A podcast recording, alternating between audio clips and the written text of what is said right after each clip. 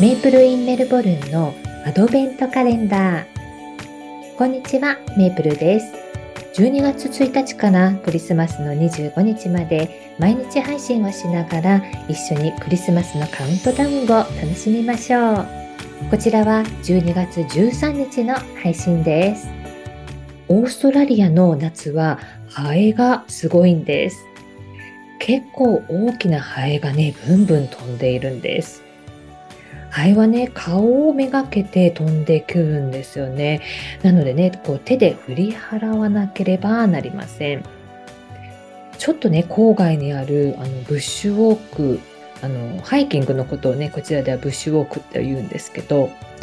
そのブッシュウォークにね、行くと、背中にね、びっしりとハエが止まったりするんです。日本にいた時はね、あの、一匹のハエでもね、あ、なんかハエだ、汚いって、えー、なりましたね。学生の時の家庭科の授業の話なんですけど、その授業ではまず先生が作ってくれて、で、それを見てから自分たちで作るという内容でした。まずはね、まあ、先生が作るのを見ているんですけども、私の前に座っていた子のあの三角筋をしたね、頭にね、ハエが止まったんです。彼女はね、それには気がつきません。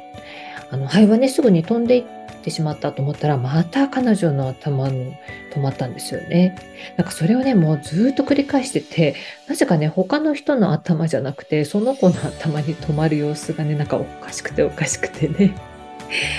まあ、その子ねあの、それほど仲が良い子ではなかったので、まあ、声もかけられずね、その様子をね、見守っていました。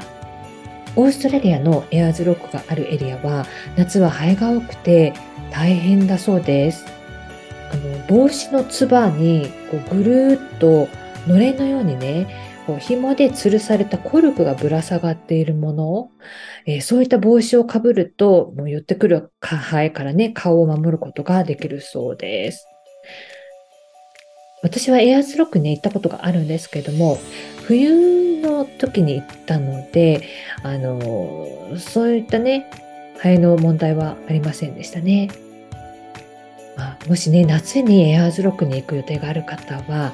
こういったね、帽子とか、ハエよけのね、ネットのようなものが必要です。